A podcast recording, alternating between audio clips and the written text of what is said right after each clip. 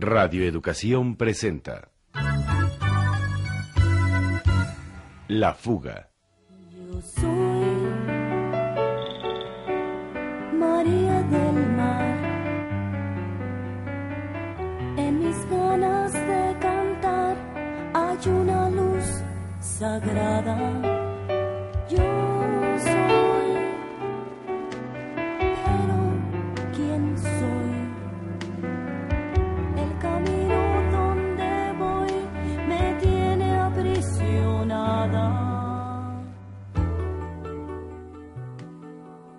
Con el diario de María y el cassette de su contestador en mis manos, pensé que mis pesquisas habían avanzado considerablemente. Solo tenía que reunirme con Isabel, interpretar los apuntes dispersos de María, reconocer las voces de la cinta y encontrar quizá alguna pista que nos llevara a ella. Ignoraba que esperaría en vano su llamada porque, mientras yo me sumía en la lectura del diario, Isabel sostenía una plática truculenta que la alejaría de mí.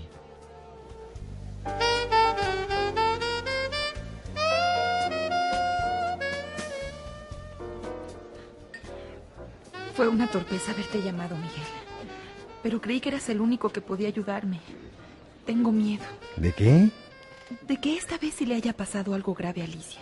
Ay, Isabel, parece que no la conoces. A María le encanta esfumarse. Debe traer galán nuevo. No hables así de mi hermana. Perdóname, pero es lo que creo. Nunca se había desaparecido así, sin avisarme. ¿Mm? Siempre hay una primera vez. Estoy hablando en serio, Miguel. Y tengo razones para sospechar que anden muy mal los pasos. ¿Cuáles razones? Pues eso, que hace muchos días que no sé de ella. Y ahora me dices que trae una demanda encima. Dos. Dos. La de mi disquera y la de la rumba. ¿Ves? No quiero minimizar tu preocupación, pero así es María. Totalmente impredecible y caprichosa. No, Miguel, no. Presiento que mi hermana ahora sí está en malos pasos. ¿Por qué insistes tanto en eso? ¿Qué sabes que no me quieres decir? No, nada. No seas misteriosa, Isabel. ¿Qué sabes? Dímelo. Si no me lo dices, menos podré ayudarte. Bueno, te lo diré. Hoy estuve en su casa. ¿Y? Entraron dos hombres a registrar el departamento. ¿A registrar? ¿Eran policías? No, por lo que pude escuchar, alguien los enviaba a buscar papeles y fotos. Hicieron un destrozo terrible. Se robaron cosas y no pudimos hacer nada más que escondernos para que no nos descubrieran. Me sentí tan impotente. ¿Por qué hablas en plural? ¿Con quién estabas? ¿Eh? Con, con un amigo de Alicia. ¿Quién? No, no lo conoces, es un periodista. ¿Quién? Pablo Montes se llama. ¿Y por qué fuiste con él a la casa de tu hermana? Es una historia muy larga. Cuando supe por la tele que Alicia estaba en problemas, te busqué y nunca contestaste mis llamadas. Entonces me puse en contacto con Pablo, que había publicado una entrevista reciente. Es amigo de mi hermana y también está preocupado por ella. Le pedí que me acompañara a su casa y, y entonces pasó lo que te digo. ¿Para qué querías entrar en casa de María? Pues no sé, para buscar algo que me diera una pista de dónde puede estar. ¿Encontraste algo? No. Bueno, yo salí antes. Espero que Pablo haya tenido más suerte. Dejaste a un extraño en la casa de María. Ay, por Dios, Miguel. Eso no es lo grave, sino que hayan entrado dos hombres enviados por quién sabe quién a buscar cosas de mi hermana. De acuerdo, de acuerdo, eso es eh, inusual. Hay que levantar una demanda si quieres. Pero encima de eso, tú dejaste a un extraño en la casa de María. Es una buena persona. ¿Ah, sí? ¿Y desde cuándo lo conoces? Bueno, lo acabo de conocer, Ah, pero Y te consta que es una buena persona. es amigo de Alicia.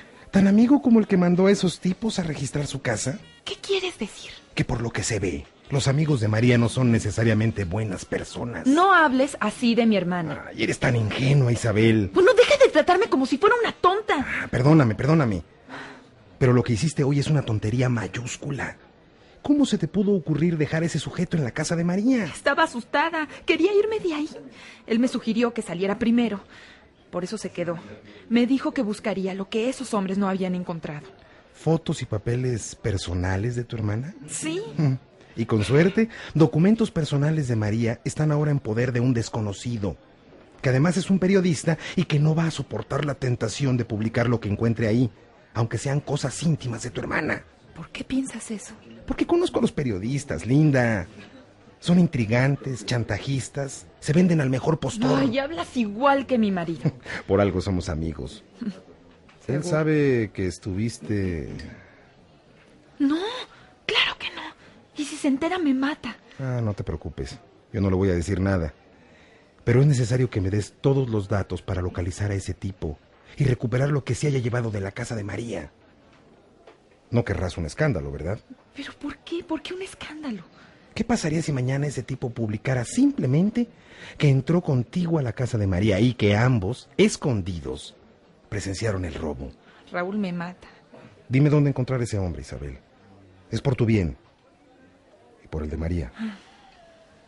Está bien. Y no vuelvas a hablar con él. Créeme. Yo trato con periodistas todos los días y los conozco bien. No son gente de fiar. Tú tienes dinero, te mueves en las más altas esferas sociales. Tu marido es una gente respetada y conocida. Eres una víctima perfecta para el chantaje. Raúl terminaría por enterarse de todo. Y tú y yo sabemos qué pasaría.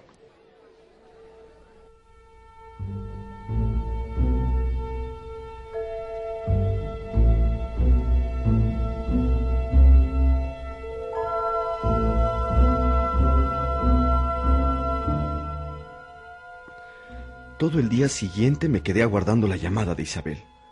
Su silencio me parecía desesperante y no podía más que relacionarlo con ese terror sordo que rodeaba la desaparición de María y que yo percibía cada vez con mayor claridad. Por otro lado, la última parte de la entrevista no había aparecido publicada. Le llamé a Perea para saber la razón. ¿Y Hace días que no viene. le pasó algo? No sabemos. A lo mejor nomás es la cruz. ¿Sabes dónde puedo localizarlo? Ah, pues hoy debía cubrir la conferencia de Sergio Pitol en Bellas Artes. Si quieres buscarlo ahí.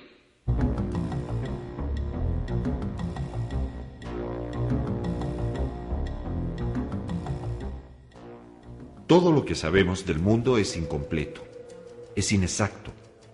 Cada día se nos presentan mayores datos que nos anulan un conocimiento previo, lo mutilan o lo ensanchan. Al ser incompleto ese conocimiento, es como si no supiéramos nada. Lo desesperante de todo esto es que uno jamás se resigna a no conocer. Aunque se sepa que el conocimiento es imposible, se trata de tener una función intelectual lúcida. Casi a media conferencia vi llegar a Perea. Tenía un aspecto raro. Me levanté de mi asiento y me acerqué a él. Perea, ¿dónde te has metido? En el periódico me dijeron que hacía días que no sabía nada de ti. Eh, ni te me acerques, pinche Pablo. ¿Qué te pasa? Me latía que este asunto estaba caldeado. Y por imbécil me dejé ensartar. Ay, ya, ven, vamos afuera.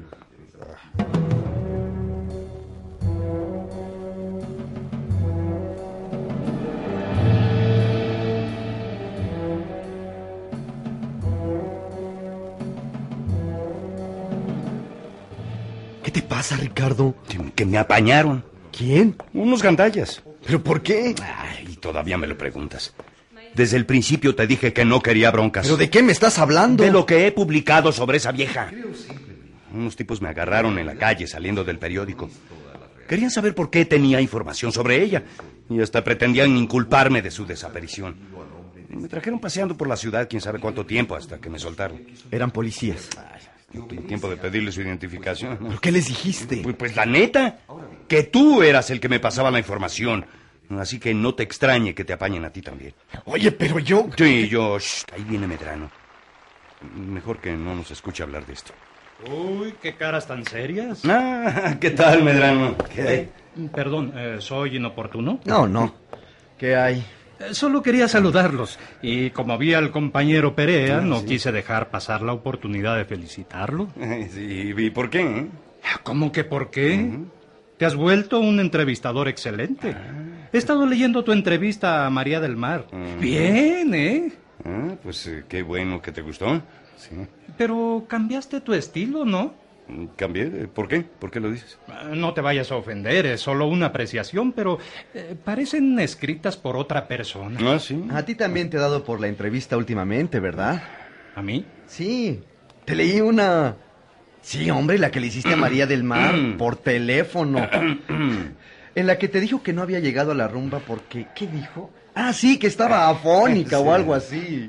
sí, eh, sí, sí, sí. No, hombre, te quedó muy bien, ¿eh? Oh, hombre, gracias. Si me lo permites, solo te haría un comentario. Ah, por favor, cualquier crítica es bienvenida. La próxima hazla un poco más verosímil. ¿Cómo? Solo un poco, para que no se note tanto el chayo. Es de mal gusto. Eh, oye, este, eh, están dando las carpetas de información, ¿eh? Voy a recoger la mía antes de que se acabe. Nos vemos, Medrano. Hasta luego. No te quieras pasar de listo, Pablito. No te vayan a meter un susto. No te preocupes. Sé cuidarme, Medranito. Ahí la vemos.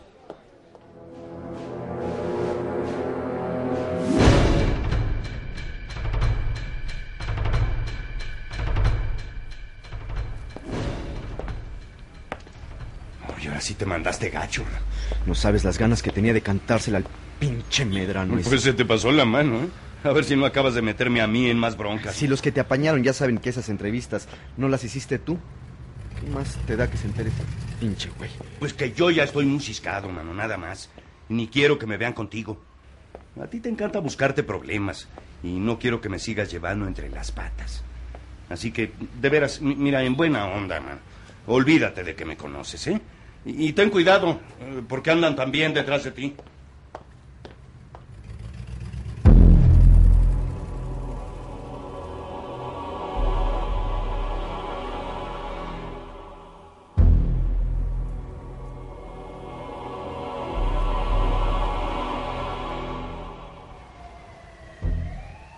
Sin decir más, Perea me dejó parado en la calle y se fue. El apañón que había sufrido era otro acto oscuro que se sumaba al asalto a la casa de María y al silencio de Isabel. Por primera vez tuve miedo. Pero decidí continuar mis pesquisas, pasara lo que pasara.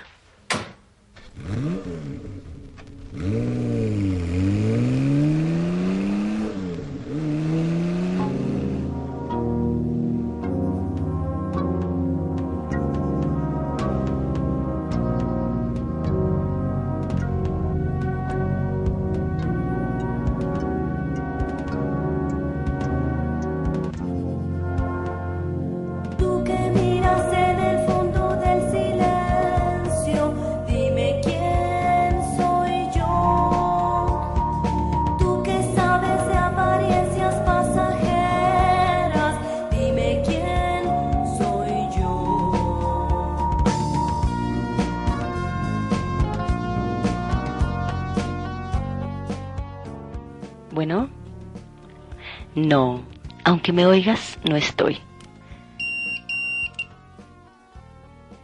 La cinta está limpia. ¿Fuiste tú? Sí. No puede ser nadie más. Qué manera más curiosa de comunicarse contigo, mi querido R. Allá tú, que sigues atado al pasado.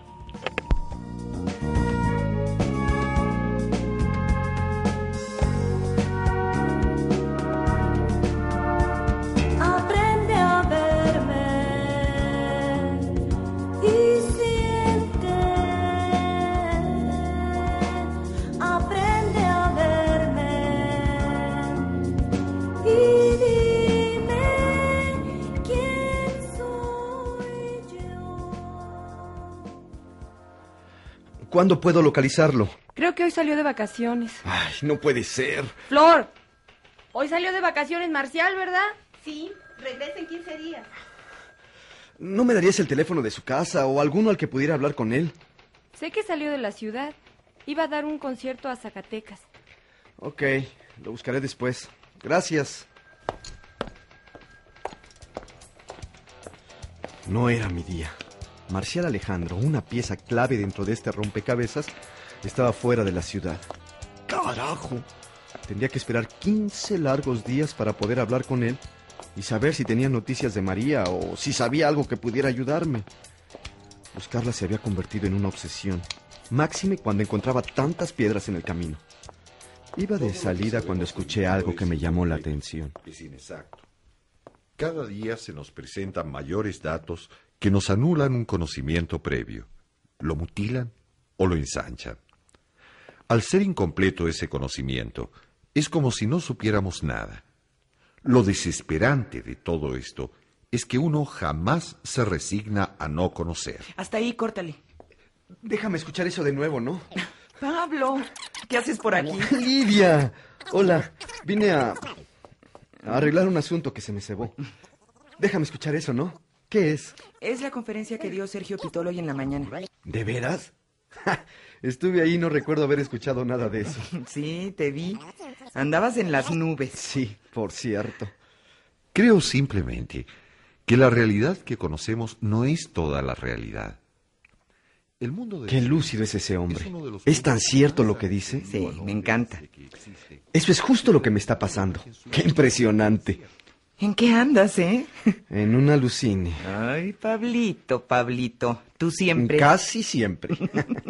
Oye, ¿me podrías regalar una copia de la conferencia? ¿No la grabaste? No, no fui a cubrirla. Mm. Estaba ahí por... por otras razones. Uy, qué misterioso te has vuelto. sí, qué asco, ¿verdad? Bueno, luego te paso la copia. Lidia, por Mm. favor recibe la nota de Héctor, sí. En la cita que está en la máquina. Ok. Haces de todo, ¿verdad? Sí, un poco. Soy Lidia, Héctor. Dame conteo. Es para el noticiero de hoy, ¿eh? Ajá. 4, 3, 2. El auto de la cantante María del Mar fue encontrado en el fondo del canal del desagüe. Se teme lo peor y la policía investiga al periodista Pablo Montes, quien al parecer está implicado en el caso y se encuentra prófugo de la justicia. ¿Qué?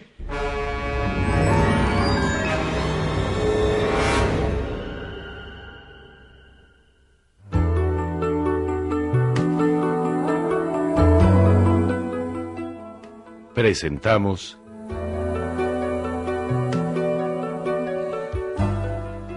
La fuga.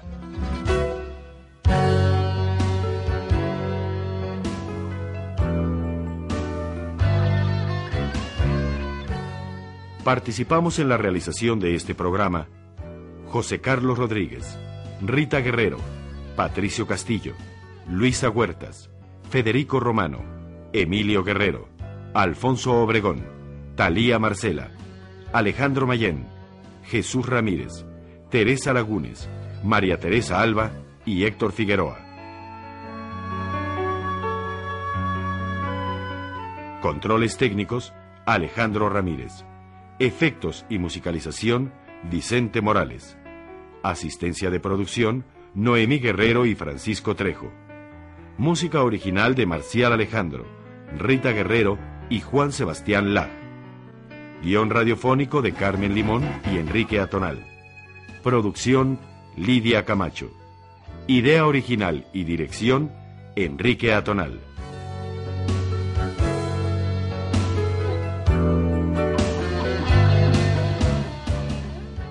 Esta fue una coproducción de Petróleos Mexicanos, Radio Educación y la Unidad de Producciones Audiovisuales del Consejo Nacional para la Cultura y las Artes.